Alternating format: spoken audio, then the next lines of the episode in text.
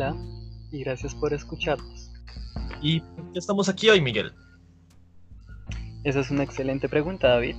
Bueno, eso es de lo, que trataremos de responder en este podcast.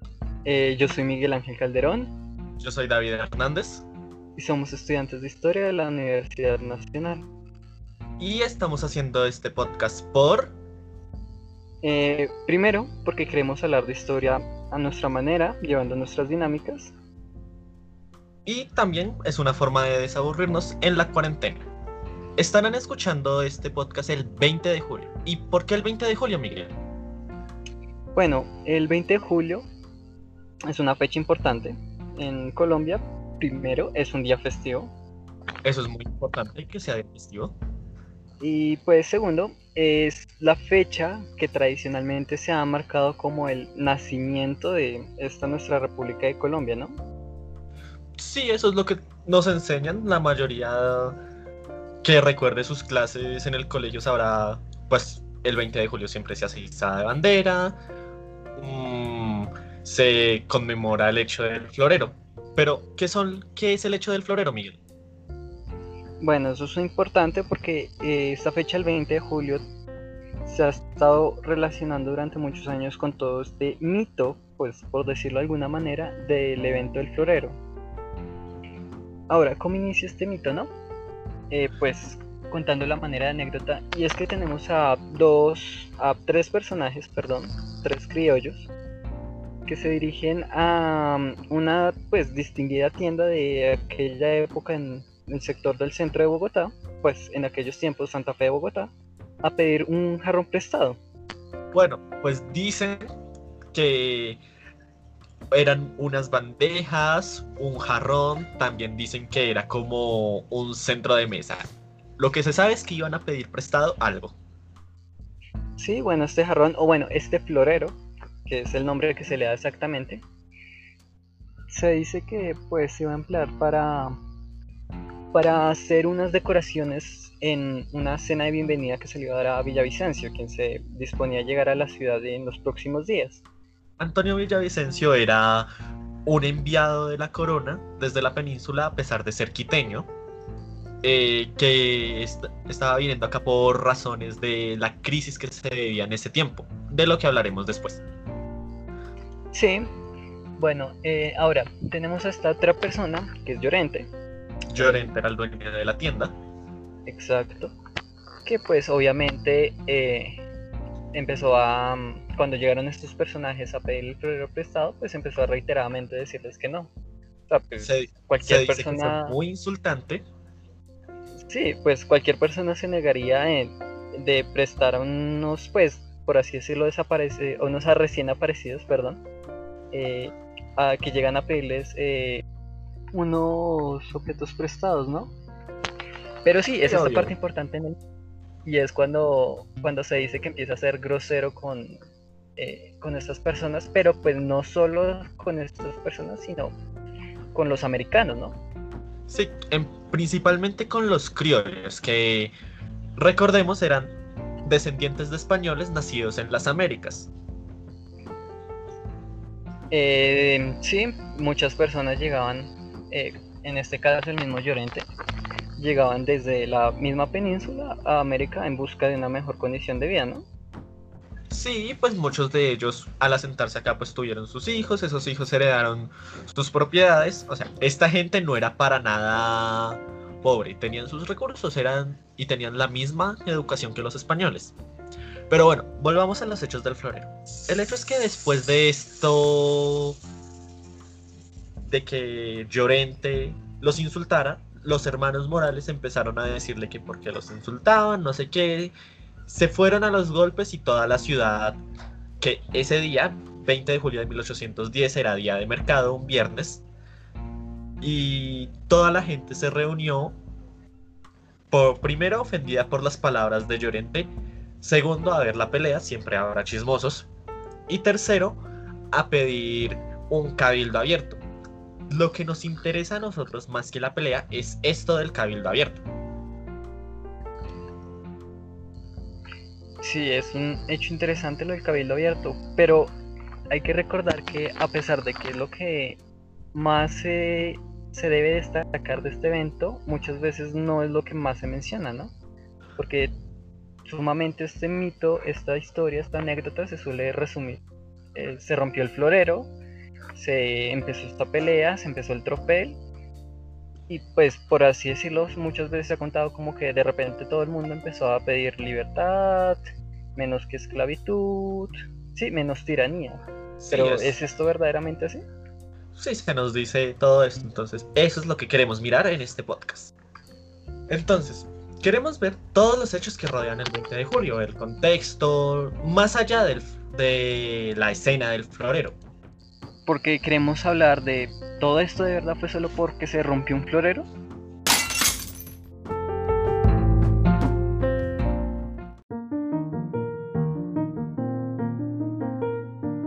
Pero antes de hablar de los hechos como tal de este día, tenemos que meter un poco de contexto. Es necesario. Lo primero es que todo este problema de estar enojados con el gobierno no era algo nuevo, especialmente en América. Estos problemas, precisamente para este periodo, nacen del cambio de dinastía que se da en España. Recordemos que la mayoría de América era parte de España, que se da en 1700 cuando los Borbones llegan al poder, después de la Guerra de Sucesión Española. Una guerra de sucesión es básicamente como pelear por los terrenos que dejó la abuela cuando se murió, solo que entre países. Sí, pues en este caso el rey español pues colgó los guayos y pues no alcanzó a dejar un heredero claro, ¿no?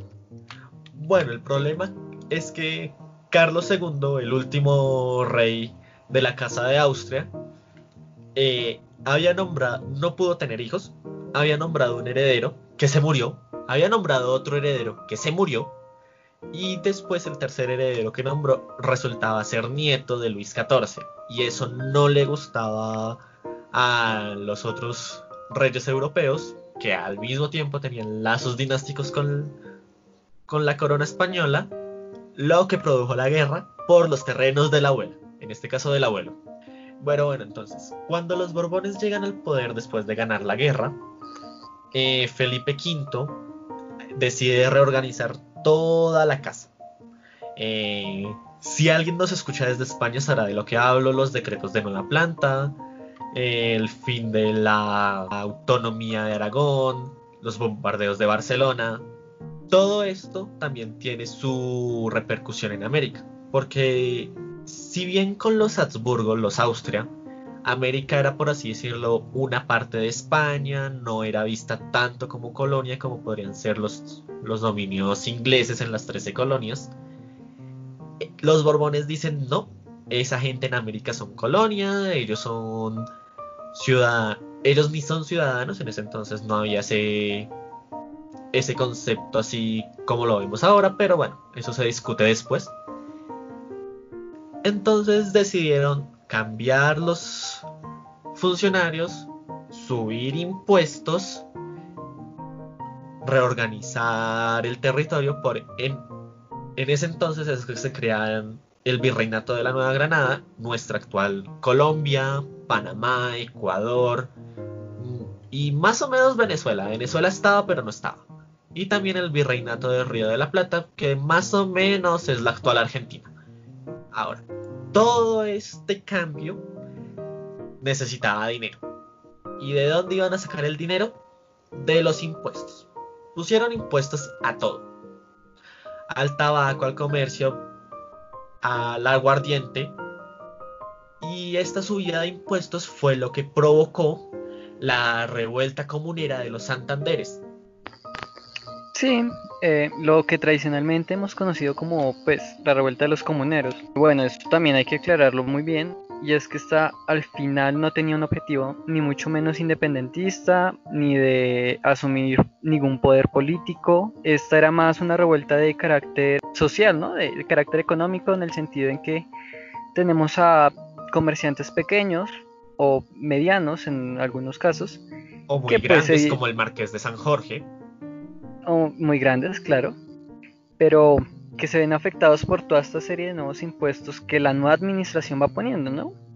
Pues obviamente es algo que va pasando progresivamente pero hay un punto en el que pues simplemente se da esta serie de manifestaciones, pues como podemos ver en diferentes periodos de la época, ¿no? O en cualquier momento, no más actualidad, cualquier marcha, pues esta ya sería algo más salido de, de, cualquier manifestación pacífica, pero, pero bueno, es algo que empezó a tomar poder y se origina en estos pueblos del Santanderes, va avanzando como una bola de nieve, empieza a, digamos, unirse cada vez más gente en marcha a Santa Fe, pues presentando estas reclamaciones, ¿no?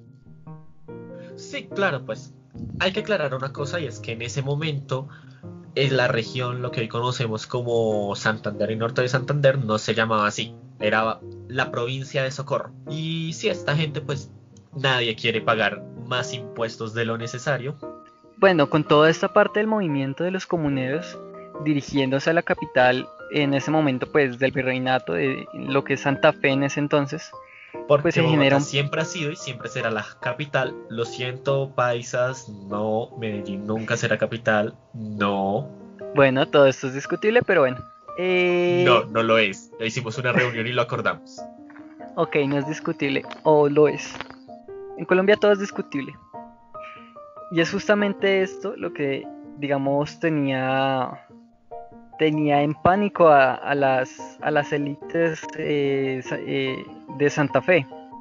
Porque pues es lo que, digamos, se denominaba en aquella entonces esta chusma, ¿no? Pues reunida en grupo de camino a, a Santa Fe, a- entonces tenían miedo de que, digamos, se pudieran tomar la ciudad, de que tuvieran saqueos, y pues más que digamos era estaban compuestos por gentes de diferentes colores, de diferentes estratos, ¿no?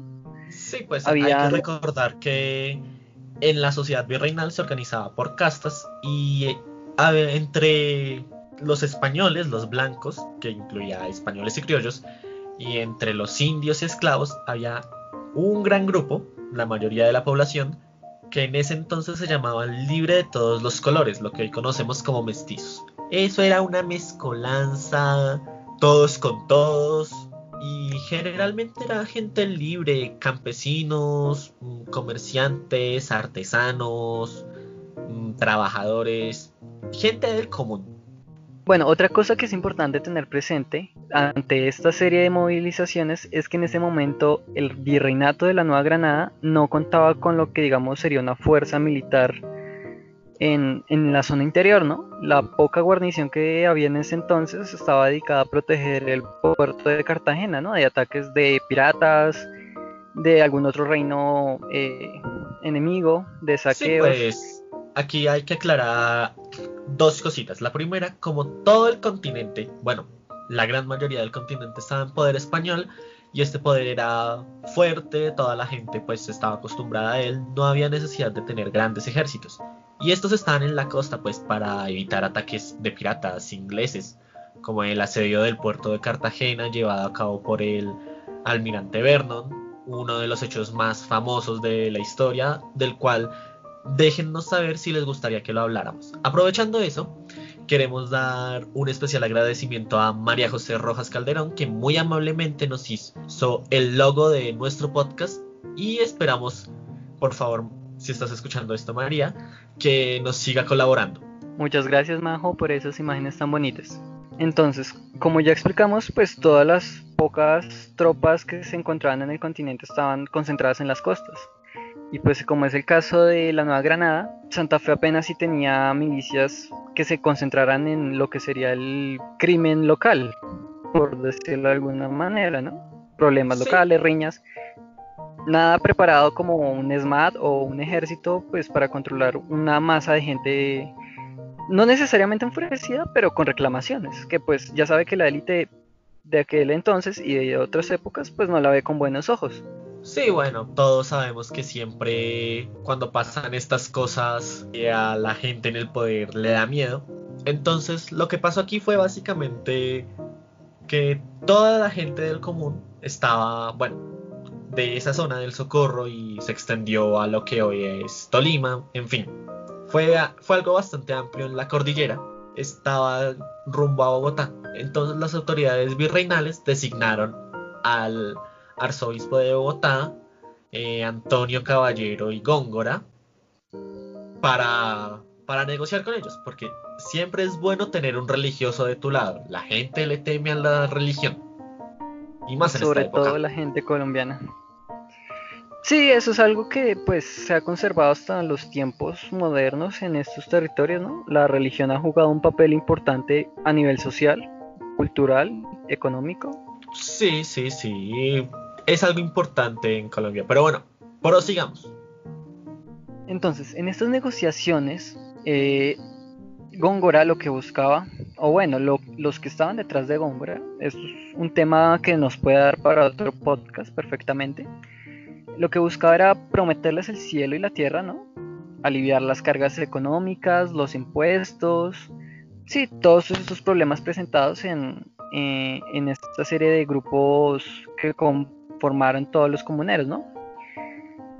Pero ¿cuál fue la cosa? Una vez acordado y una vez como dirían levantado el movimiento, cada quien para su casita, fue que las autoridades empezaron a capturar líderes de aquí y de allá, ¿no? Como es conocido el, eh, en muchas partes de Galán, ¿no? Sí, todos sabemos lo que le pasó a Galán y fue asesinado, desmembrado y sus miembros repartidos por todo el país. La cabeza en Santa Fe, eh, una pierna creo que fue a Socorro, mm, una, la otra creo que fue a Mariquita, en fin. Creo que la cabeza está en Guaduas. Sí, la cabeza no había quedado acá en Bogotá. Bueno, eso es... Es que esa es la parte, digamos, curiosa de, del final de, de Galán, ¿no? Eh, como, digamos, es desmembrado en tantas partes que ya ni sabemos dónde está cada una, ¿no? Eh, el hecho es que lo desmembraron. Exacto. Bueno, una vez con esto, lo que se hizo fue desmembrar la, cabeza misma del movimiento, o sea, ya no solo la de Galán, sino la del, la del movimiento. Y pues una vez eliminada la cabeza del movimiento, ya no había manera de que esto se articulara como lo hizo en un principio, ¿no? Y más con las autoridades que ya estaban preparadas para todo lo que era el levantamiento de un, probablemente de la, con las autoridades preparadas para lo que era el, el probable levantamiento del pueblo, ¿no? Sí, pues ya saben, terror aquí, terror allá.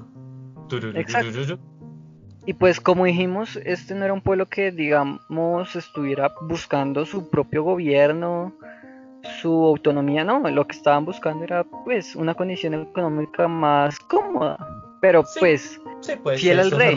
en, la, en la famosa consigna de esta gente que era viva el rey abajo el mal gobierno.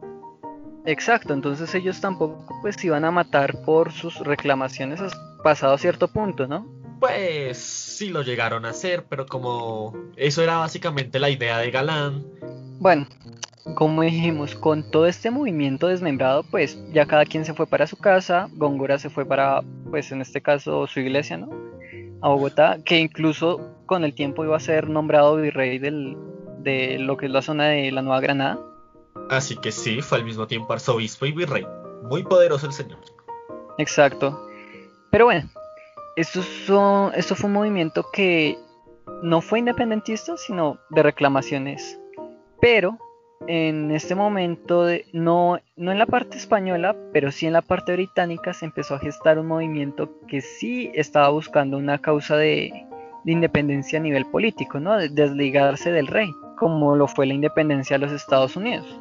Ahora vamos a hablar de algo que se nos ha mencionado en el cine, en las historietas, lo tenemos en la cabeza y es la revolución estadounidense. En ese entonces pues eran las 13 colonias, las posesiones británicas en América, porque todos los europeos querían venir a América, sacar un pedazo del pastel y era una buena forma de echar a la gente que no les convenía allá. Eso fue lo que pasó con los británicos. No tenían casi nada allá. O sea, aquí es curioso, porque aquí en la América Española era donde estaba lo que le importaba a la gente. Eh, un buen clima, mm, facilidad para cultivar, oro, plata, todo lo que se pudiera imaginar era, era la pachanga. En cambio al norte, eh, bosques, una tierra dura de trabajar, indios bastante violentos a los que había que matar o matar. Y entonces lo que pasó con las 13 colonias. Ah, bueno, la solución de matar indios siempre está en la, en la mesa. Lo sentimos, así es. Bueno, yo, yo lo opino desde el pensamiento europeo del momento, ¿no? En que hay que hacer esa distinción entre los españoles y los británicos, ¿no? Un poco las dinámicas del mestizaje que llevaron. Bueno, eso podría dar para otro podcast, así que déjenmelo saber de qué quieren que hablemos. Pero volviendo al tema de la revolución de las 13 colonias, mm, básicamente inició por lo mismo que por los comuneros, impuestos. Eh, después de una guerra, de las muchas guerras que hubo en Europa que tenían repercusiones en América, los británicos pues necesitaban pagar los costos de la guerra. Las 13 colonias se habían endeudado mucho con Londres y decidieron subir los impuestos al té. Delicioso, delicioso té. Eso no les gustó a la gente de las 13 colonias que usaron esto de nuevo como excusa, igual que como acá usamos el florero, para rebelarse contra el rey, exigir leyes más justas y a la final también, de nuevo, al contrario que los españoles, bueno, que en la América Española, la independencia de, Gran Bretaña. Ellos sí no querían un gobierno justo, ellos querían allá ustedes en su isla, nosotros acá. Esta revolución fue apoyada por españoles, porque cualquier cosa para joder a los británicos les valía, también por franceses, por el mismo motivo, y al final, pues... Como sabemos, los ingleses perdieron, Estados Unidos ganó, 4 eh, de julio para todos, pero no se quedó ahí hubo más consecuencias como la posterior Revolución Francesa. La Revolución Francesa, otro momento importante en este periodo. Ahora tenemos hasta Francia, que pues está en mano de los Borbones, que pusieron a, a su dinastía en España y en este momento apoyaron a los Estados Unidos para independizarse de Inglaterra. Digamos, si uno se fija solo en eso, suena como algo que va bien. El problema es que las cosas no estaban yendo bien habían problemas de deudas, la economía no estaba en sus mejores momentos. Todo, digamos, lo que fue este periodo de luces de Luis XIV, del Rey Sol, pues ya no estaban. Ahora teníamos un Luis XVI que pues no era ni la sombra de, este sol antiguo, ¿no? No, se decía así como una sección de chismes de la época, de que él no estaba preparado para gobernar, no quería gobernar y le gustaba más pasar el tiempo comiendo, porque de hecho se dice, sí, comiendo, cazando. Se o cazando lo que iba a comer. Se dice que no tocaba mucho a María Antonieta. Exacto. Pues entonces, como vemos, eh, en ese momento Luis, pues, eh, no estaba, como dirían, capacitado, ¿no? No estaba ni preparado ni interesado en verdaderamente en gobernar. O sea, pues lo llevaba porque esa era su posición, pero digamos no, no se fijó en hacer muchos cambios necesarios para el momento, ¿no? Entonces, ¿qué es lo que tenemos? Un pueblo, como en el caso de, de, de Estados Unidos y la Nueva Granada, pues con muchos impuestos, en este caso con mucha hambre.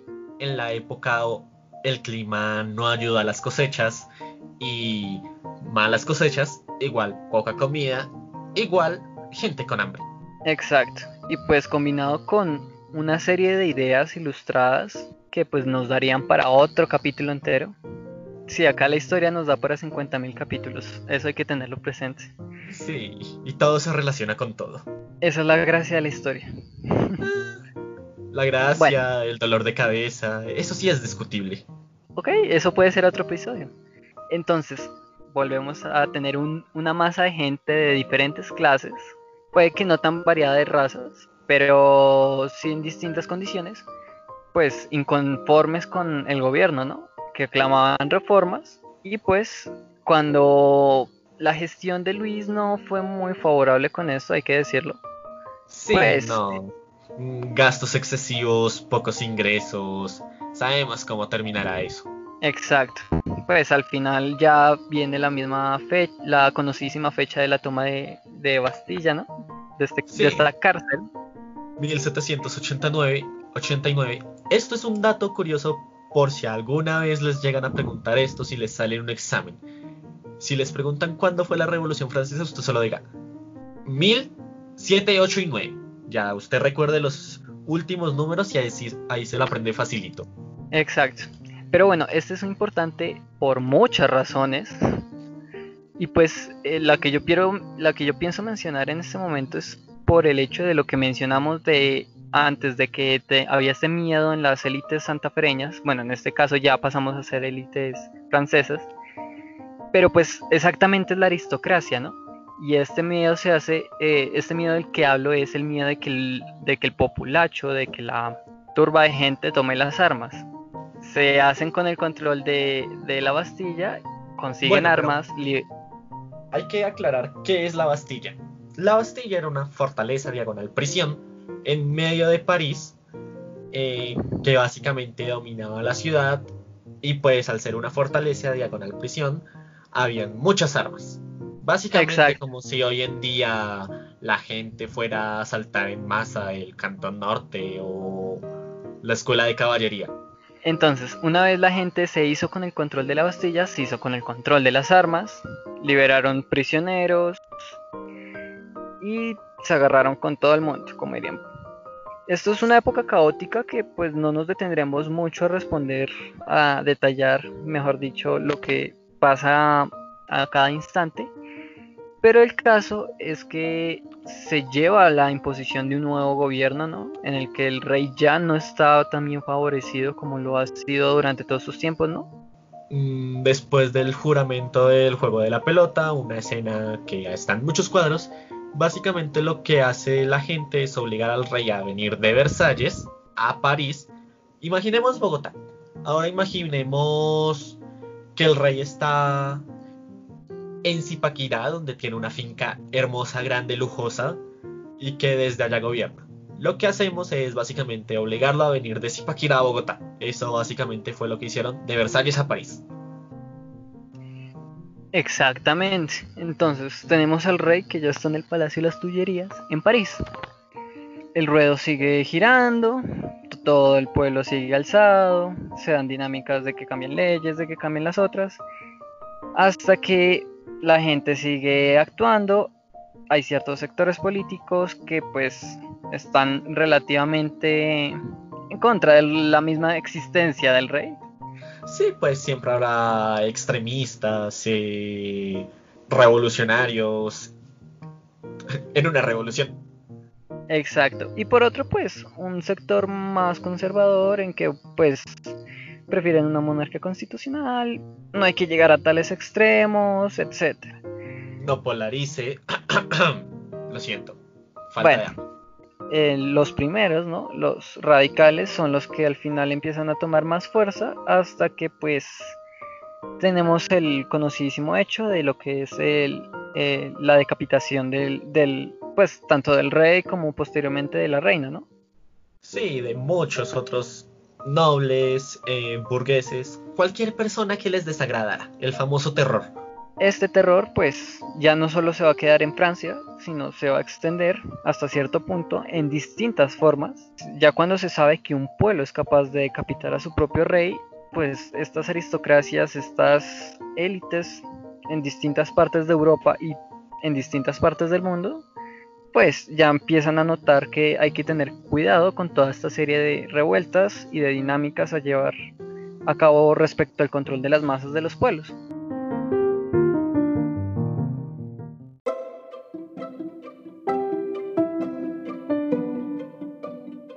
Pero pasemos a otro caso importante, como en su momento también lo llegó a ser el caso de Haití. Bueno, Haití es un caso interesante porque era colonia francesa y al serlo le llegaron todas estas ideas y todo lo que pasaba en Francia durante la revolución.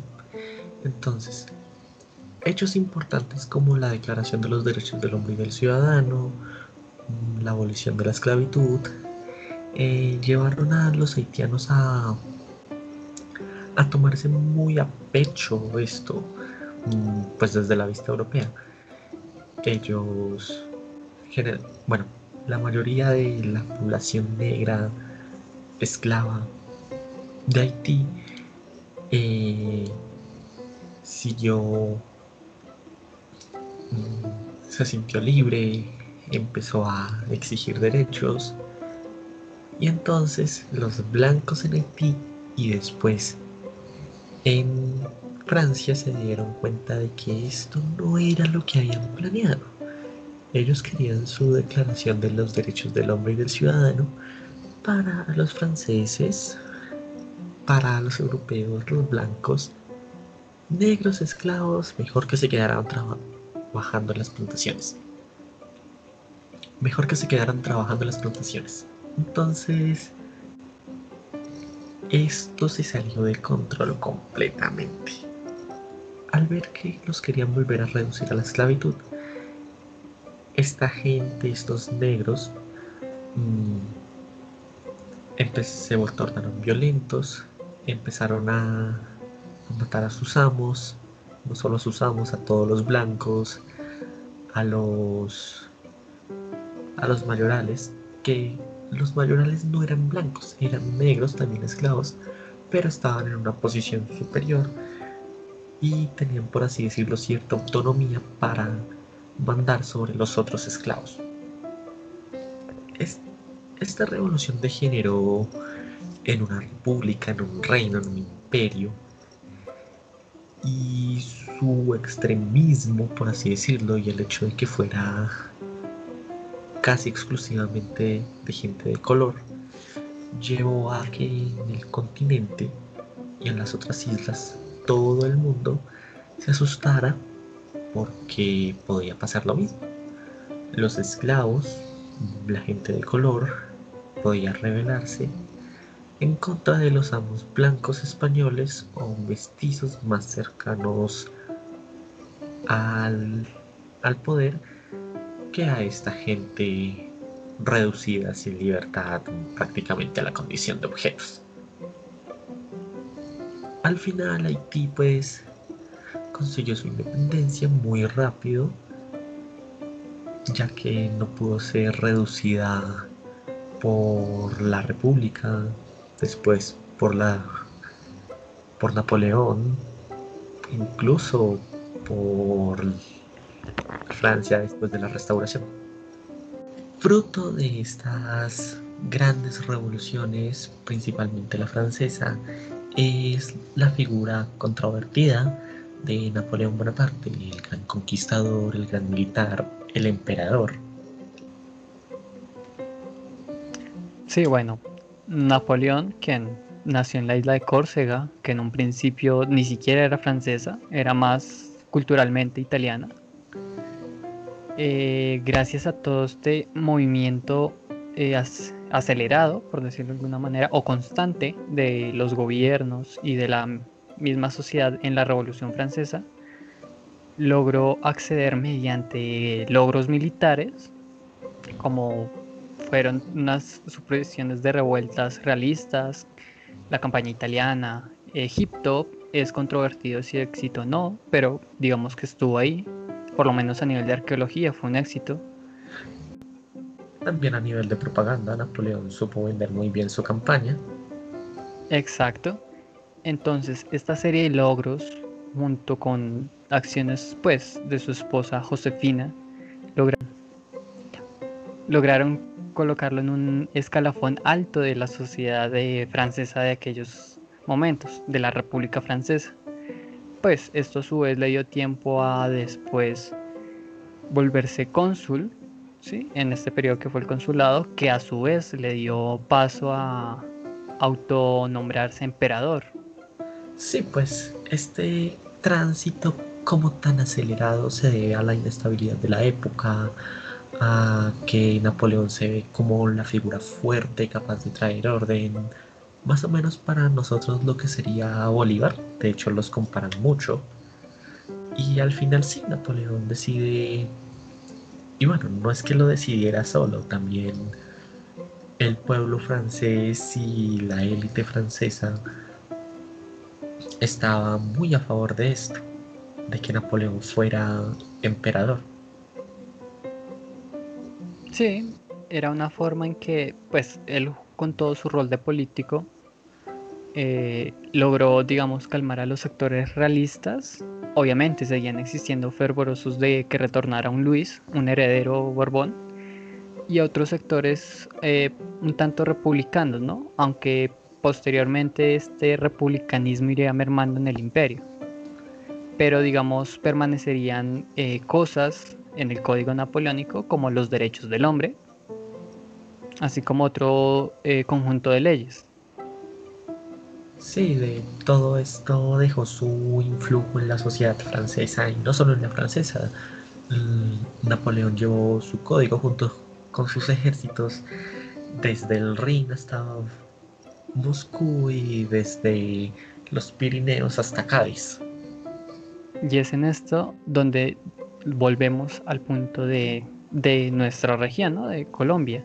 Y es que Napoleón en su campaña expansionista en un momento es aliada de España, pero cuando él cruza sus ejércitos eh, para ir a capturar, a tomar Portugal, él decide capturar en ese momento al rey español y a su hijo Fernando VII, que posteriormente sería rey, capturarlos y asumir el poder de la península ibérica, ¿no? de lo que es el, en ese momento el reino de España. Sí, pues todo este movimiento, Napoleón lo vio como una forma de llevar su revolución. España en ese entonces, pues si bien era, seguía siendo un gran poder a tener en cuenta, era un poder en decaimiento. los reyes, el rey Carlos IV no era ni la sombra de lo que había sido su padre. Fernando era un tímido remedio de persona a la que prácticamente nadie quería. Y es aquí donde se dan las famosas abdicaciones de Bayona, que básicamente lo que hicieron Carlos y Fernando fue renunciar a la corona, irse a vivir a Francia y vivir de una pensión que les dejaría Napoleón. De hecho, tal fue el grado de apatía de Fernando por su pueblo, el mismo pueblo que lo llamaría con ansias en este periodo, que llegó a escribir cartas felicitando a Napoleón por cada fusilamiento, cada captura, cada victoria de sus ejércitos en la península contra los españoles que luchaban en su nombre. Cartas que fueron publicadas en periódicos franceses. Esta situación causó una crisis política en España, ¿no? Porque el gobierno, eh, el gobierno en España funcionaba de forma en que se concebía como un pacto entre el pueblo y su rey.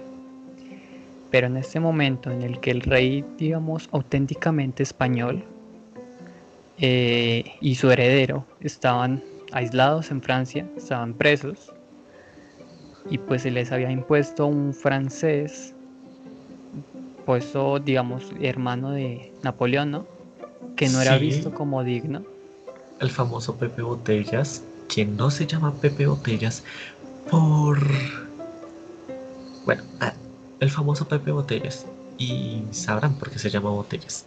Le gustaba el alcohol.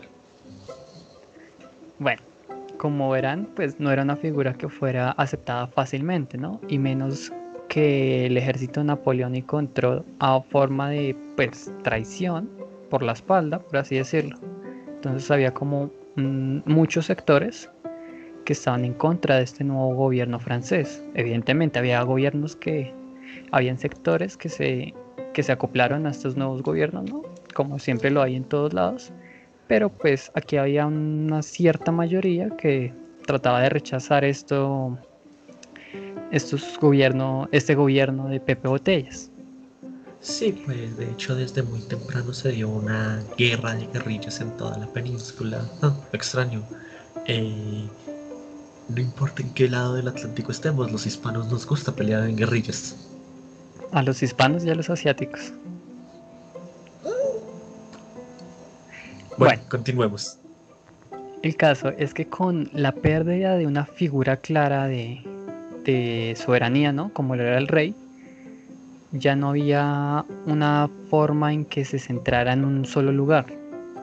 Ya no era vista en un solo sujeto que era el rey quien encarnaba la soberanía de todo el Estado español, de todo el imperio, sino que ya las, la tradición pactista dictaban que en este momento pues tenía que volver al pueblo. La cosa es cómo lo hacían. Entonces empieza esta disputa en un lado de quién nos va a representar. Eh, suplicamos a Fernando VII, que se encuentra preso, o sea, que se supone que es el heredero, pero ¿cómo nos va a gobernar si no está acá? O nosotros hacemos una junta, esta junta debe esperar al retorno del rey o debe gobernar por su propia mano. Esta es una serie de ideas que van surgiendo, ¿no? Mientras tanto tenemos presente que las personas tenían el pánico del, de toda esta sangre que se derramó en la revolución, por un lado la francesa y por otro lado la haitiana, ¿no? Sí, principalmente en América la presencia de la revolución haitiana duró mucho tiempo y pues eh, no querían el terror, había un cierto rechazo hacia lo francés. Todo esto mm, ayudó a que... Y bueno, también todo esto... Todo esto ayudó a que se creara un clima de incertidumbre. También está que esa, al estar... Ah, joder. También está que esa falta de un centro, porque pues no es como hoy en día de que uno sabe que el gobierno está en Bogotá, sino en este caso sería el gobierno es Duque y no importa dónde esté Duque, el gobierno será él. Al faltar ese Fernando, que es una figura muy comparable a Duque, eh, se, se elimina ese centro. Ya no hay Madrid que valga. Sí, a diferencia de una república, pues como en el caso de que si llega a desaparecer Duque, que asuma el vicepresidente o que desaparezcan estas dos figuras, eh, digamos se contempla mucho lo de volver a votar, ¿no? Elegir a alguien nuevo. En este caso no es tan fácil, ¿no? Porque ¿quién tiene la legitimidad? ¿Quién es el que verdaderamente va a terminar gobernando? Porque acá es otra cosa importante, ¿qué es lo que verdaderamente legitima que quien esté gobernando eh, está hecho para hacerlo, ¿no? Y estas preguntas muy peligrosas, principalmente en las monarquías absolutas como la española. Estas juntas que se dan en este contexto de guerra, de pánico, son para mantener la estabilidad. El objetivo es unir a todo este gran imperio que iba desde lo que hoy es la mitad de Estados Unidos hasta la Patagonia y eh, hasta las Filipinas en un centro claro. En un principio, en, la península, la más famosa de estas es la de Cádiz, que va a redactar una constitución liberal, mm, va a aliar a España con los británicos y va a mandar representantes a Hispanoamérica que tienen sus propias juntas con el fin de, que todo el imperio se reúna para crear un nuevo pacto, ya no un pacto mediado por la figura del rey, sino por una constitución. Y es justamente una parte importante en América, porque como mencionó David, también se están generando procesos juntistas en la misma en el mismo continente americano, ¿no? Entonces, a nivel interno había ese debate entre asumir la soberanía a nivel local o responder a, no en este caso ya no al rey, sino a la península ibérica, ¿no? O sea, qué tanta legitimidad tiene la península en vez del continente. Aquí es cuando aparece Camilo Torres, ¿no? Nos, nos dejó esta carta, ¿no? Tan conocidísima como fue el Memorial de Agravios bueno, más que carta, es todo un ensayo, porque pues él lo escribe en el contexto de, de la Junta de Cádiz, porque él era enviado a Cádiz y eh, de parte del, del virreinato de la Nueva Granada. Y eh, esto servía como un informe de qué era lo que pasaba acá, cuál era el sentimiento de la población. Exactamente en el sentimiento de la población es donde él reitera su fidelidad y ansias de pronto retorno al reino, pues en este caso Fernando VII. Él nos deja ver cómo hay un sentimiento, sí, de incertidumbre ante estos serie cambios, pero que de trasfondo esa fidelidad hasta cierto punto sigue estando presente, o al menos se busca hacer de forma pública. Sí, pues la idea, y esto es importante aclararlo para los hechos del florero, es que la idea de la independencia no es algo que está de una, no, no es algo que se da espontáneamente, es una idea que llega muy tarde y es en cierta medida fruto de estos hechos, de esta falta de coordinación, cuando se dice que es necesario cortar los lazos con España. Sí, en esta época no era muy fácil hablar de independencia. No, no era algo, un tema del, del común. No, uno no entraba a una tienda y escuchaba hablar de cómo hacer una república. Era más algo que se llevaba a cabo en círculos pequeños dentro de las mismas élites criollas.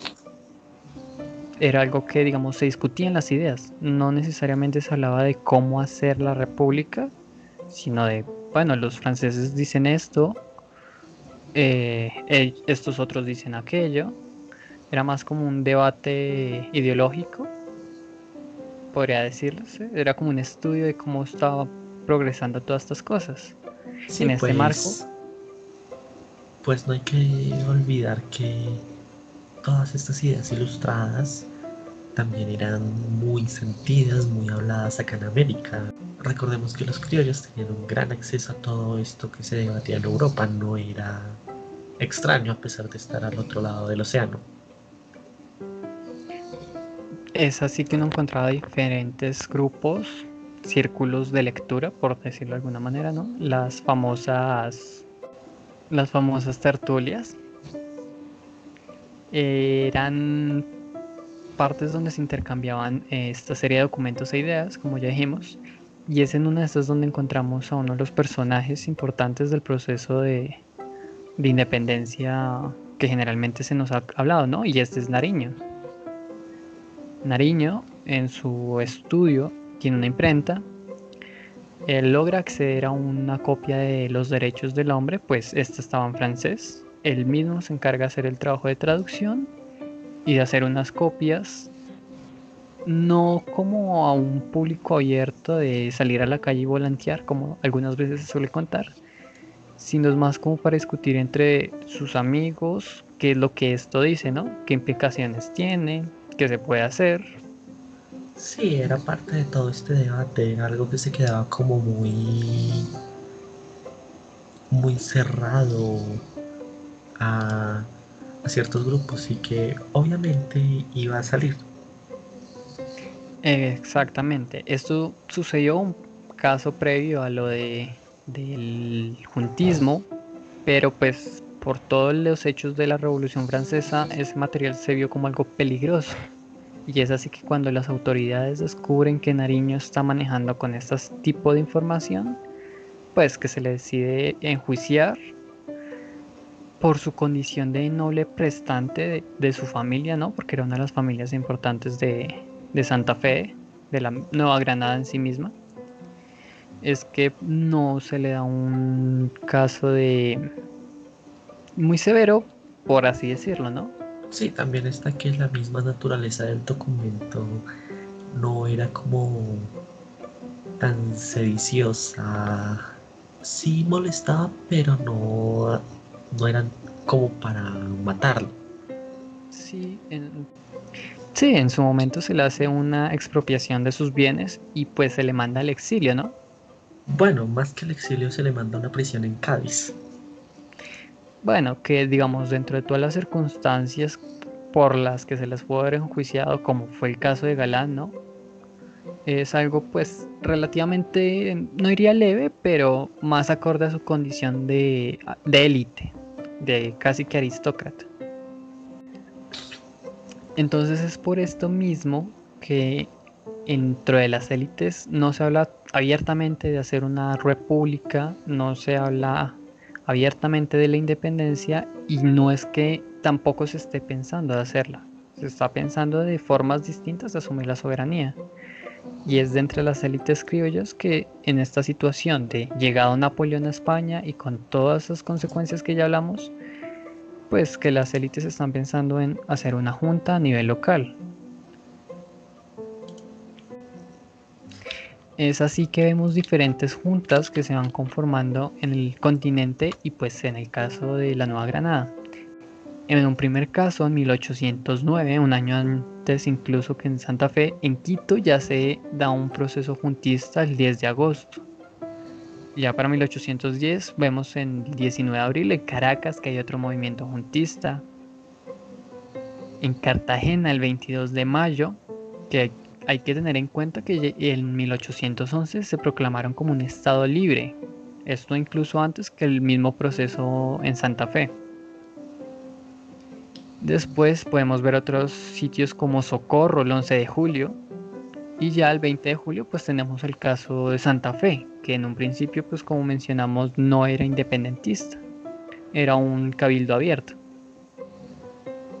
Sí, pues todo este borolo que mencionamos al inicio de la trifulca del florero fue parte de todo este gran y extenso proceso que acabamos de mencionarles, en donde los criollos pues querían estar en las decisiones, no querían quedar apartados en esta crisis. De hecho, el mismo episodio del florero fue armado fue planeado con anticipación para que la gente se ofendiera y pidiera este cabildo ante el virrey. Toda esta gente va ante el virrey pidiéndole que abra esta junta, que la funde.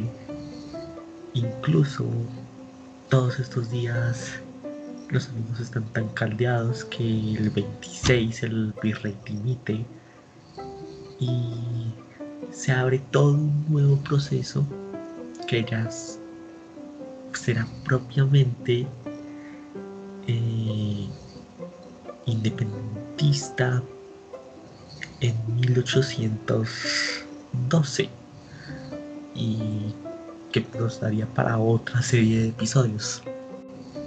Bueno, otra cosa que hay que tener en cuenta es que, aunque generalmente solo hablamos de Santa Fe, como ya mencioné, hay otras ciudades y hay ciudades dentro de lo que es actualmente Colombia que también llevan un proceso juntista. Tenemos Neiva, Tunja, Monpós, Sogamoso, hay muchos casos. Medellín. Medellín, Quibdó, Ipiales, Suata, Ibagué, Pore, Tami, Novita, Mariquita, o la lista sigue. Probablemente podemos decir cualquier ciudad o casi que pueblo con una iglesia y 12 casas daba de, de sobra para tener una junta. Y es justamente esto que hablamos antes. Al momento en que el rey se va, la soberanía se asume a nivel local. Entonces, así como en un momento se está teniendo esas tensiones porque no se quiere asumir la soberanía en la península ibérica, no, aquí mismo se está buscando que no sea necesariamente Santa Fe quien asuma la soberanía. Entonces es unas disputas que vamos a ver que se van a seguir trabajando con el tiempo en ese proceso independentista. Sí, de hecho, todas estas disputas llegan al punto de que la misma imposición de esta fecha de hoy como el Día de la Independencia Nacional sea sea, por así decirlo, el triunfo final de los cachacos de Bogotá. Exacto, porque aunque listo, en Cartagena es importante este, estas fechas de su propia cabildo, en otras ciudades no siempre está asumido o a nivel de la educación no se enseña tanto como que uno desde Bogotá aprenda que también estuvo Villa de Leyva, que estuvo Quibdó, que estuvo Ipiales, sino es como no, el 20 de julio toda Colombia, todo, todo como un conjunto, cuando no es necesariamente así, no es algo homogéneo, sino es algo más heterogéneo. Sí, pues también, por ejemplo, el hecho de que una noticia en, en Agua Azul, Casanare, hoy vayan a multar a cualquier persona que no ponga la bandera o que la tenga en mal estado por decreto de la alcaldía es, es una muestra de que tan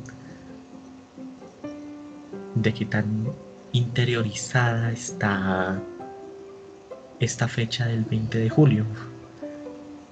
Eh, que pues para nadie es un secreto si nos acordamos de la celebración del Bicentenario en 2010, lo mucho que puede movilizar a la población, a pesar de que como acabamos de ver, el 20 de julio es una experiencia netamente rola, Exacto, es como que toda esta experiencia rola cachaca, casi que hasta ir a cierto punto se buscó volver como algo colombiano, algo de nación, algo de estado. Ya para ir cerrando y que no se cansen de oír nuestras monótonas voces, eh, se conmemora muy por... Es, es curioso se conmemora al mismo tiempo que como muy callado, porque pues para nadie es un secreto que a veces esta fecha pasa desapercibida como un festivo más, pero es un festivo nacional, es un festivo para todo el país. Nos gustaría saber, ustedes, los que son colombianos o los que vivan o los que lleven mucho tiempo viviendo en Colombia, ¿Cómo ven este 20 de julio? ¿Cómo ven el desfile, los discursos? Si, si alguien de Agua Azul Casanare nos escucha, por favor, díganos cómo les fue con su izada de bandera y si los multaron o no. Bueno, y también hay que tener en cuenta que dentro de los últimos años va a ser de las pocas veces en las que no se va a poder hacer un desfile militar, o por lo menos no de la manera que hemos visto otros años, ¿no? No podemos permitirnos esa masividad de gente en sitios, pues, públicos, debido al tema, pues, como sabrán, de, de la crisis sanitaria que se llama en estos momentos. Sí, el, el encierro es duro, toca respetar la cuarentena. En fin, este es un tema que perfectamente nos puede seguir dando de qué hablar, que probablemente lo hagamos en próximos episodios.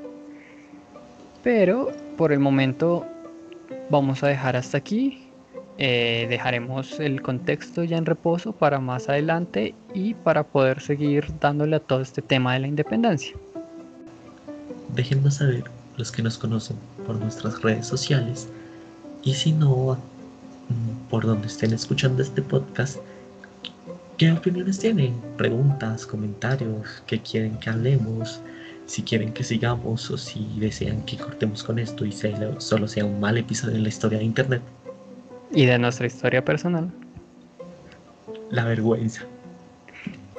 Bueno, hablando de opiniones, eh, quiero recordar que si alguno de ustedes está viendo esto desde anchor.fm, que es donde vamos a montar esto, que de ahí nos permite Spotify, puede directamente dejarnos incluso un, mensaje de audio por si desean aparecer en otras sesiones. Así que comenten, no tengan miedo. Y adiós.